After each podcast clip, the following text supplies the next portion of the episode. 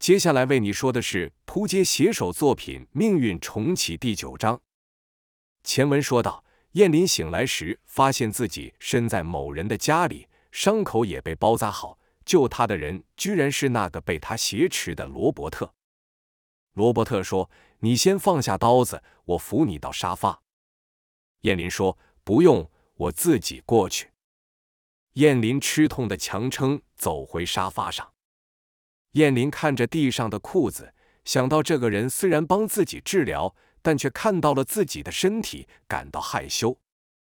罗伯特看出来燕林的想法，急忙解释道：“对不起，当时实在太紧急了，你流了很多的血。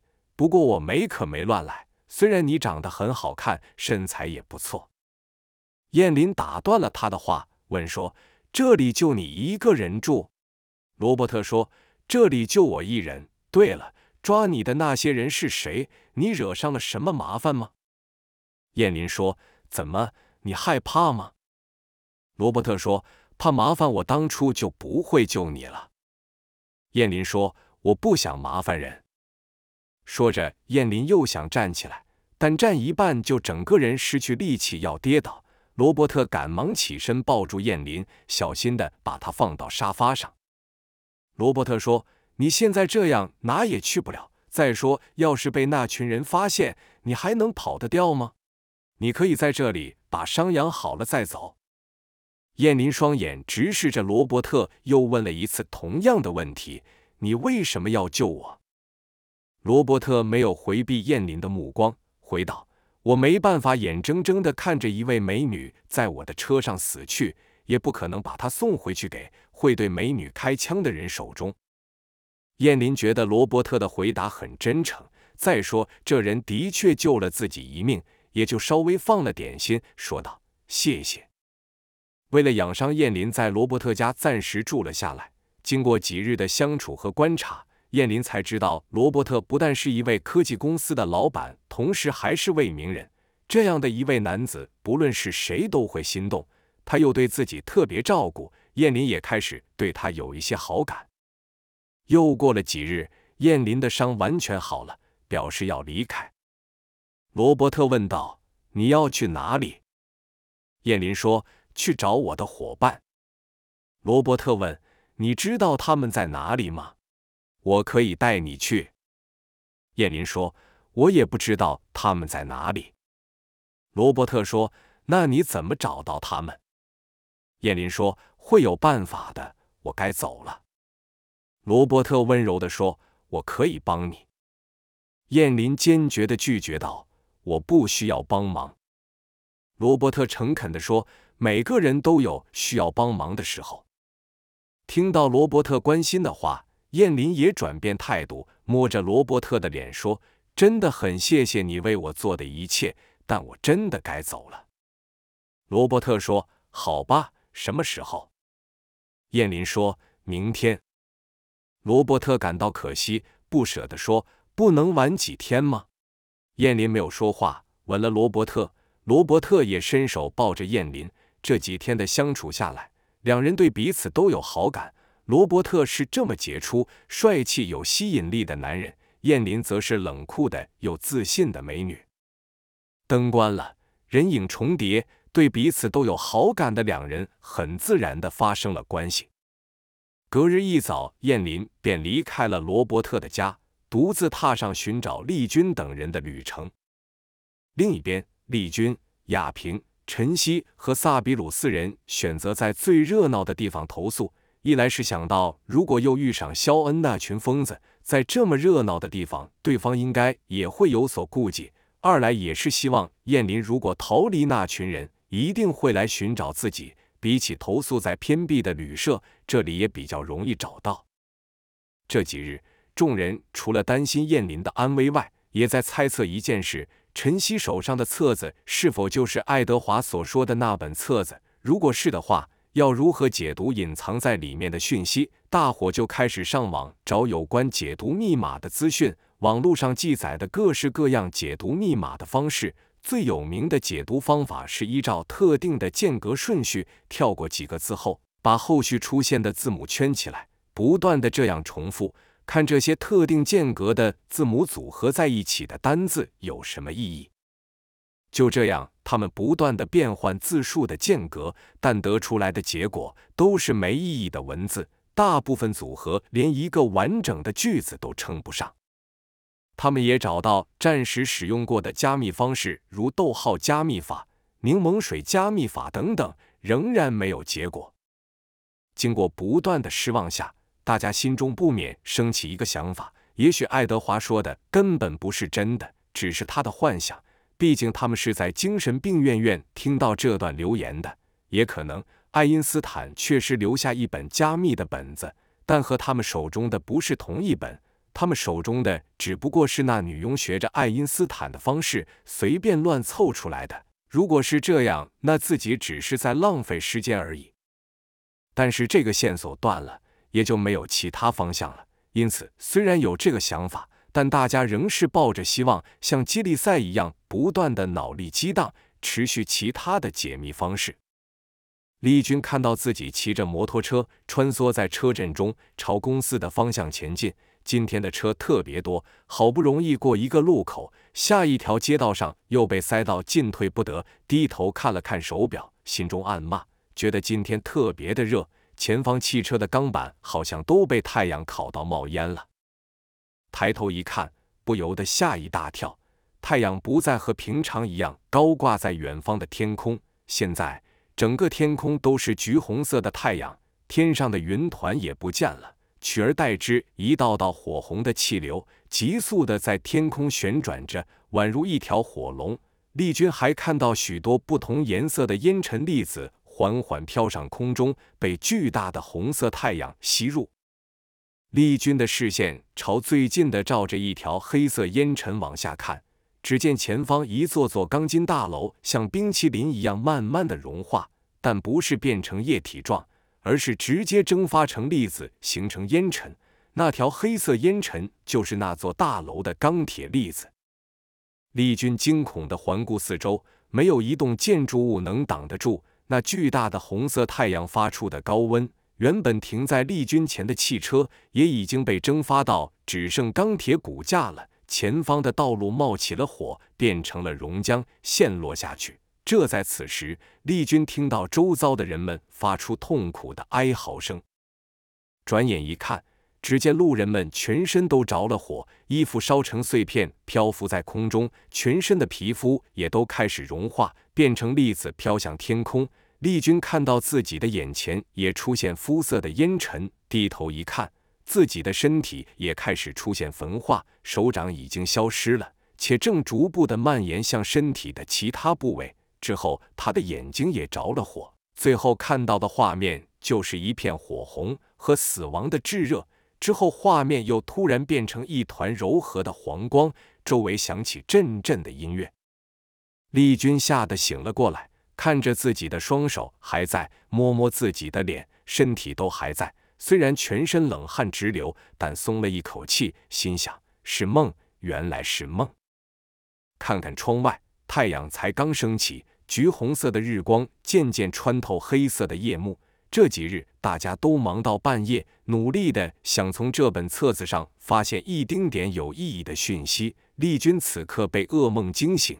只见其他人都还在熟睡中，窗外日出的微光照入。丽君用力摇了摇仍感到昏沉的头脑，试图摆脱梦中那恐怖的景象。窗台上放着那本让大家头昏脑胀的册子，和燕林在游乐园拿到的神秘黑色长方管。当日在火车台上，燕林将晨曦推上火车时，把这东西也交给了他。当晨曦想念燕林时，便在窗户旁拿出来把玩，看着日光从黑色长方管一端射入，从另一端透出彩虹般的颜色。丽君顺手拿起了那黑管把玩，让彩虹的色彩扫过房间，或洒向其他正在睡觉的人。发现这样小小的恶作剧还蛮有趣的。玩了一会，就把黑色管子放回原处上，坐回上网搜寻其他解密方式。没过多久，大家都睡醒了。晨曦睡眼惺忪地起身到窗台，想收好昨晚放在窗台上的黑色管子。这是什么？你们快来看，晨曦兴奋地尖叫着。萨比鲁说道：“一大早的，大惊小怪的什么？”陈曦没有理会，催促的叫大家过去。众人都挤到了阳台旁，发现，在黑管透出彩虹光照射下，本子上出现了平常没有的文字。大家都兴奋的感到不思议的说：“这是怎么回事？我们找到解密的方式了吗？这本子是真的？”亚平更抱起晨曦，在他脸颊上亲了好几口，夸赞道：“你怎么这么聪明？”丽君也是同样的心情，拿起黑管仔细的照着，在某些页数的文字下方显示出之前没有的东西，大多数是文字，有些还掺杂了一些符号。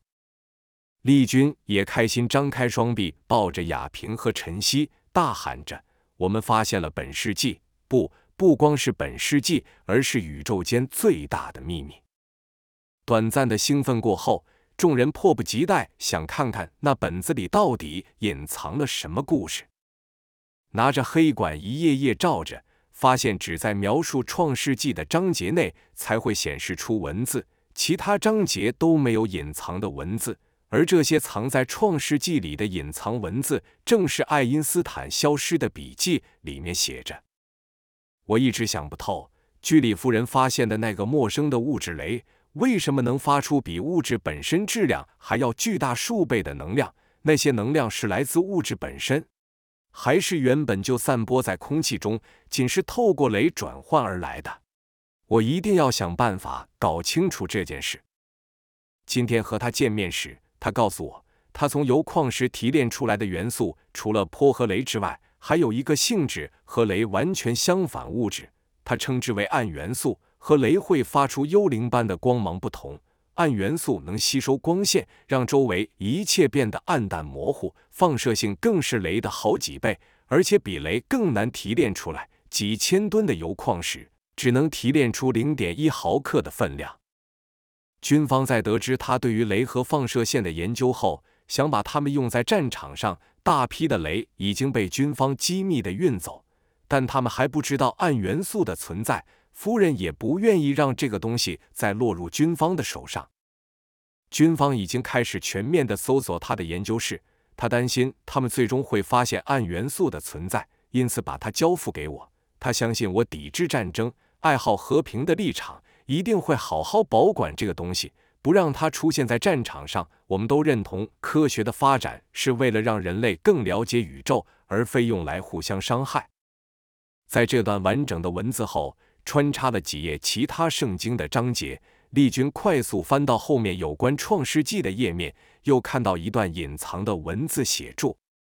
我已经计算出物质和能量之间的关系是 E 等于 mc 二，光速已经是极大的数目了。光速的平方简直是不可思议，即使是一丁点物质里所住的能量都远超过我们的想象，但要释放出物质内的能量是很困难的。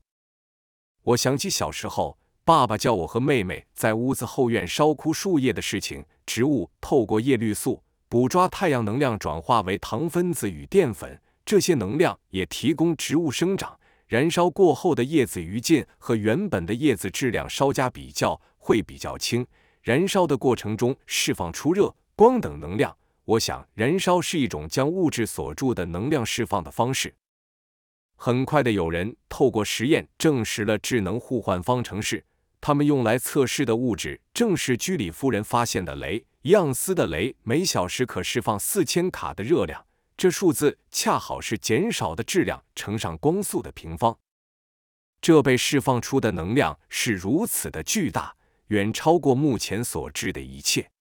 如果能以人工的方式触发物质分裂，并捕抓由物质内部散发出的能量，将其反射回物质，则可分解出更多物质，取得更大的能量。如此反复循环，直到物质全部转换回能量。如果能观察到这些的过程，将能帮助我们更进一步了解宇宙的奥秘和星球的诞生。在审查专利案时，我发现了一个很有趣的手稿，记载了捕抓和增强能量的方式。那确实是非常精密装置，利用了透镜来反射和集中能量。但很可惜，这样的设计并不实际，因为随着能量愈来愈强，透镜很快的将无法承受而破裂或是融化。我反复思考着手稿设计者最初的构想，从中得到一个灵感：用镭射取代太阳光作为能量的来源。镭射比起自然能量更为集中，而且我们可控制镭射光的能量大小和方向，并在外部加上电磁力场的设计，让所有的透镜上都形成一层电磁网，变成电磁镜。当机器启动时，在机器的周遭会张开一个半圆的电磁力场，不但可将四散的能量反射，还可由外部调整，使能量集中于电磁场内的任何一点。同时也保护在电磁场外的操作者。我不敢想象这巨大的能量直接碰触到生命会发生什么事情。花了近半年的时间，终于完成了镭射镜和电磁网的原型，进行第一次测试。将物质放于装置内，同时启动镭射和电磁网。受到镭射激发出的能量光束射击，物质开始分解成更细小的分子，同时也释放了所在物质内比镭射光更强大的能量。迸发出极度刺眼的光和热，向四周急射，碰到张开的电磁网后又反弹回物质上，物质继续被分解，释放出更多的能量。这样下去，机器很快就会承受不住而爆炸。在电磁网外已经看不到里面的情况了，除了刺眼的白光和无比的热外，我立刻关闭了镭射，并解除了上方部分的电磁场，将能量反射的方向朝向那缺口。能量光束直射向天际，我想我成功找到了释放物质内能量的方法了。暗元素真是一种很奇异的物质，即使再仔细的观察，也看不清楚它的形状，只能感觉出它的重量。就如居里夫人说的，它会吸收周围的光，所以它看起来总是这么模糊。我将微量的暗元素放到装置内，和之前一样，同时开启镭射光和电磁场。但没出现任何反应，它好像把镭射也吸收进去一样。电磁场内，只见能量不断的射向暗元素，但一接触到暗元素就消失了。我很好奇，这样一点小东西能吸进去多少的能量？整整一日过去了，这小东西就像没有止境一样，把射向它的镭射全都吸了进去。我从没见过这种情形发生，这几乎违反了所有的物理定律。为此，我深深的着迷，守护在旁边，丝毫不敢离开。这一个礼拜，镭射光没有停止对它的照射，但仍没有任何的反应。持续到第十五天，电磁网出现了变化，原本一直笼罩在装置周围半圆形的电磁力场出现了扭曲，一眨眼，整个力场和镭射都消失了，凭空出现了许多像电影一般的画面。我看到了我自己，我出事那天的画面。小时候，我坐在教室里跟着大家一起上课。我看到了自己正在做这个实验。我看到了我正在和光速赛跑的景象。星球凹陷在像弹力一样的空间。我在电梯内，突然间电梯地落，我四脚离地，仿佛感受不到地心引力等等的影像。那些是只存在我脑中想象过的画面。半空中浮现的影像。不但有我从小到大的回忆，我脑中的想法还有很多没发生过的事情。我看到战争，一颗炮弹落下，藏身在战壕内的许多士兵都被炸死了，但一个士兵幸运的活了下来。有一个留着胡子的人在台上激动和成千上万的人演讲，底下的群众极度兴奋的喊着万岁！咦？他不就是当时幸运活下来的那个年轻士兵吗？一群自称纳粹的人用一个女孩要挟我，替他们从事军事方面的研究。那小女孩哭着对我喊道：“爸爸，救我！”在我拒绝为他们工作后，那女孩在我和米列娃面前被无情的杀害。接着，所有的画面就凭空消失了，就像她的出现一样，没有任何预兆。但在空间上留下比黑暗更深沉的痕迹。很快的，那团东西也消散得无影无踪，一切恢复正常。我检查了机器，所有的能量在刚刚的一瞬间都用完了，电磁装置内的电力也是。那些画面是什么？是我的一生吗？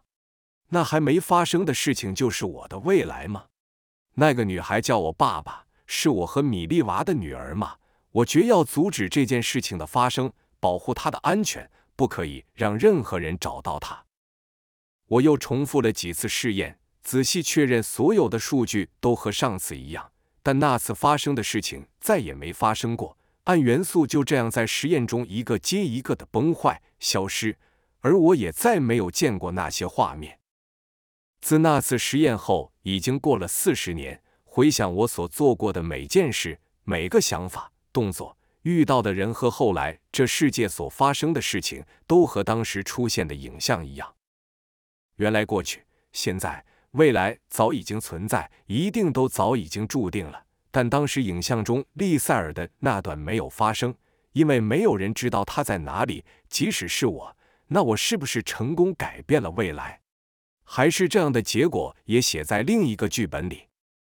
军方秘密地进行了一个称为“费城实验”的计划，他们的做法类似我当年的设计，运用电磁力和核力的结合，企图在空间中开启一个隧道。让战舰可以穿越时空，突然的出现在敌军后方进行攻击。实验的结果相当恐怖，这艘军舰的确短暂的消失在三维的空间。当它再次出现的时候，一些士兵凭空消失了，一些人和甲板或其他物质融合在一块，一些人像是冻僵了，身体机能全部停止运作，更多的是精神错乱，分不清楚自己的身份，出现幻觉。一些人的器官完全不见了，却没有任何伤痕，就好像遗留在某个空间忘了带回来一样。这么多年过去了，但我始终忘不了那凭空出现的画面和消失后在空间中遗留的黑暗痕迹。致力于研究出能够结合电磁力、合力和重力的统一理论。在我拒绝加入实验后，他们找了另一位和我一样致力于研究统一场论的科学家。而这艘军舰上的士兵就是他的测试对象。虽然我极度不赞同这种实验的方式，但不可否认的，它间接的证实了我的理论。统一理论是开启另一个维度的方法之一。近来科学界已经发现宇宙中存在大量的暗能量，暗能量是引力的另一面，是斥力，它可以在空间撕开一个缺口。一直到现在，我才明白，当初所释放的正是这种能量。但所释放的能量仅够将更高维度的世界投射在破碎的空间界面上，那是一个没有时间的维度，并记录了我们所处三维空间内所有的事情。这像身处三维空间的我们能在平面上作画、写故事，我们可以决定二维世界中角色的长相与故事的剧情。更高维度的空间则是设定了我们的一生。我看到了。也试图想改变对我不利的未来。我可以想象统一理论落到其他人手中会发生什么事情。这不是我们这一代人应该拥有的知识，我应该将它毁灭。但这是人类有史以来最伟大的发现。我将它藏于开始和结束的地方，在被消灭的罪恶之城中，只有善良的人才能看到。在之后就没有隐藏的文字了。本子的最后几页是有关《创世纪》中地华消灭的罪恶之城索多玛和俄摩拉的故事。那故事是这样说的：上帝听闻索多玛和俄摩拉的居民过着邪恶的生活，打算消灭这两座城市。这两座城市里唯一的好人是一个名字叫做罗德的男子。于是，上帝派了两名天使来警告罗德，要他趁还有机会时离开索多玛。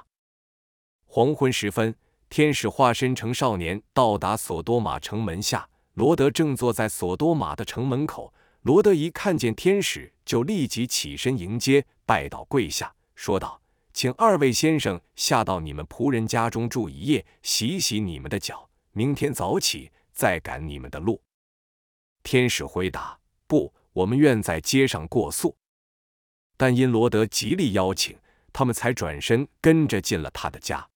罗德为他们备办了宴席，烤了饼，他们就吃了。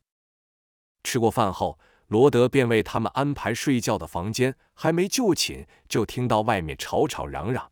原来是索多玛全城的男人，不论年轻年老的，没有例外，全都来围住他的家，向罗德喊说：“今晚来到你这里的那两个男人在那里，给我们领出来，让我们好好认识他们。”罗德就出来，随手关上门，到门口见他们，哀求他们说：“我的弟兄们，请你们不可作恶。看，我有两个女儿，尚未认识过男人，容我领出他们来，任凭你们对待他们。只是这两个男人既然来到舍下，请你们不要对他们行事。”他们对着罗德生气的大叫：“滚开！”继续说道。他们是什么大人物？你让他们来居住，是要巴结他们，还想做官啊？现在我们要害你，比害他们更甚。接着，他们就用力向罗德冲去，一齐向前要打破那门。眼见罗德就要挡不住众人时，那两位天使从门里伸出出手来，将罗德拉进屋内，关上了门，又使那些在屋门口的男人，无论大小，都迷了眼，找不到门。那群人摸来摸去，总寻不到门，吓得心惊肉跳，便都逃跑了。天使对罗德说：“你家里还有什么人？带你的女婿、儿女以及城中你所有的人离开这地方，因为我们要毁灭这地方。”罗德就立刻去告诉他的两个女婿说：“起来，离开这地方，天使要毁灭这座城。”但他的两个女婿却以为他在开玩笑。天一亮，两位使者就催促罗德说：“起来，快领你的妻子和两个女儿逃走，免得你因这城的罪恶同遭灭亡。”罗德仍迟延不走，但因为天使怜悯他，那两个人就拉着他的手，他妻子的和他两个女儿的手领出城外。天使领罗德一家人到城外，其中一个天使说：“快快逃命，不要往后看。”也不要在平原任何地方站住，该逃往山中，免得同遭灭亡。罗德到了佐哈尔时，太阳已升出地面，天使遂使硫磺和火从天上降雨索多玛和哈摩拉，毁灭了这几座城市和整个平原，以及城中所有的居民和地上的草木。罗德的妻子因回头观看，立即变为岩柱。索多玛和俄摩拉。以及整个平原，此时都烟火上腾，有如烧窑一般。这故事是这本子里唯一完整、没有中断的故事。大家看完了本子内显示的文字后，之前许多疑惑的地方，如爱德华精神分裂的原因、神秘的费城实验。那些历史上消失的拼图，真实的样貌渐渐地浮现在众人的眼前。就在此刻，传来了敲门的声音，让众人的神经再度紧张起来，屏息以待。丽君全身紧绷的轻声走到房门后，透过门后小孔向外看，只见一个美女站在门外。那不是燕林，又是谁呢？丽君开心的把门打开，并叫了出来。陈曦也跑过去，紧紧抱着燕林，开心的哭了出来，说：“你终于来了，我一直在等你，我知道你一定会找到我们的。”大伙见到同伴燕林的归来，都非常高兴。想到燕林为了让自己顺利逃走，挺身而出对抗肖恩二人，雅萍紧紧握着燕林的手，走到床边坐了下来。大家都围绕在一旁，都想知道分别后他经历了什么事情。但想到肖恩他们可能对燕林做了什么残忍、屈辱的行为，大伙又不好意思开口，于是大家都想知道，但又不敢问，关切的眼神一双双注视着燕林。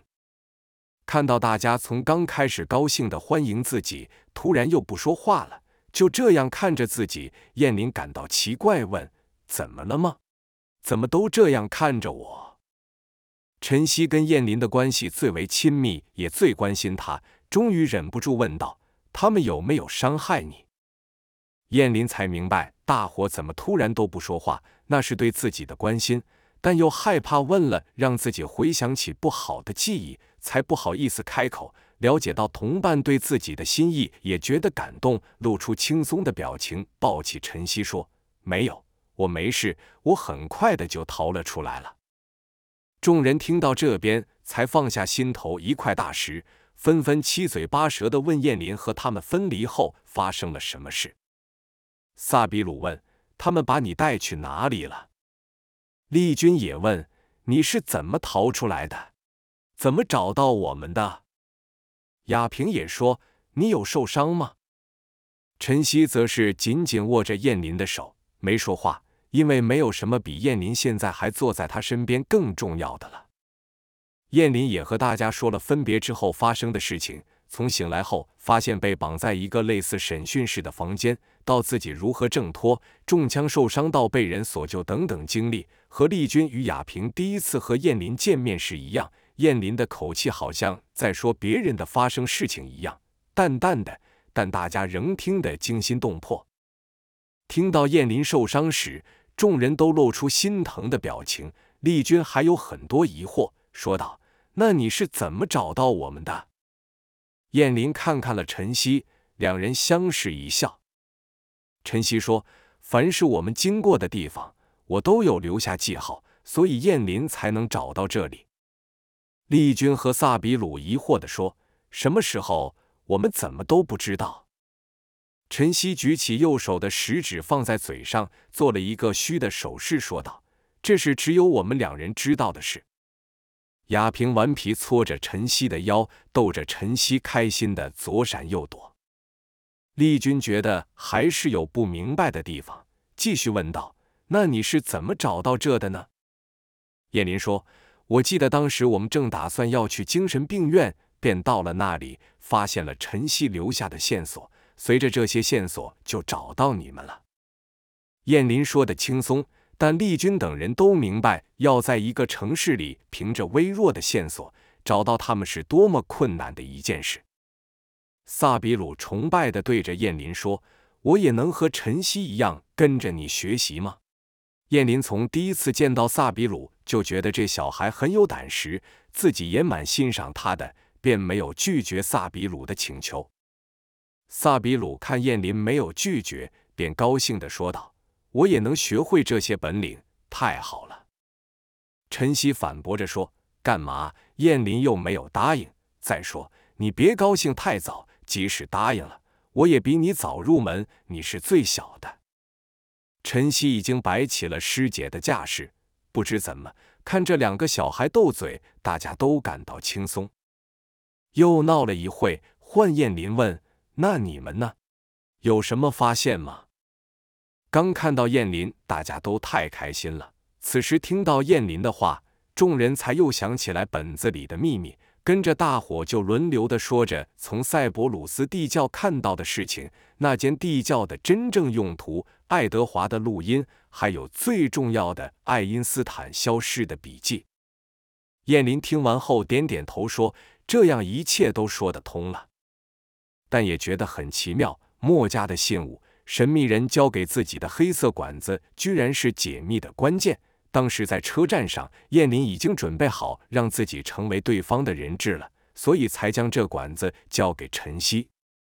燕林一归队，众人的心中就觉得踏实许多。无形中，燕林已经成为众人的精神支柱，就像一盏灯塔。即使面对充满未知危险、波涛汹涌的海浪上，大伙也有了依靠。燕林反复的用黑管仔细看着本子里隐藏的文字，一直到最后的故事，喃喃的念道：“藏于开始和结束的地方，在被消灭的罪恶之城中，只有善良的人才能看到。”亚平说：“这里所说被消灭的罪恶之城，指的应该就是索多玛和俄摩拉这两个城市，但这两个城市不过是一则故事而已嘛，就像诺亚方舟一样，不是真的。”丽君说道：“不然，考古学家已经找到这两个城市的可能地点是在死海的南部，但确切位置还不晓得。死海还有一处名为索多玛山的岩丘，这可能是一条线索。”亚平又问：“那藏于开始和结束的地方，这句话又该怎么解释？依照书中描述，耶稣的死亡、复活和升天都在圣城。所谓开始和结束的地方，有可能是圣城吗？”燕林想了想后说道：“我觉得这两个地方应该有关联，这本子里的线索也仅此而已了，剩下的还得靠我们自己去找出来了。”丽君此刻突然想到一件事，看着天花板，一会摇摇头，喃喃地说：“不对啊，没有理由。”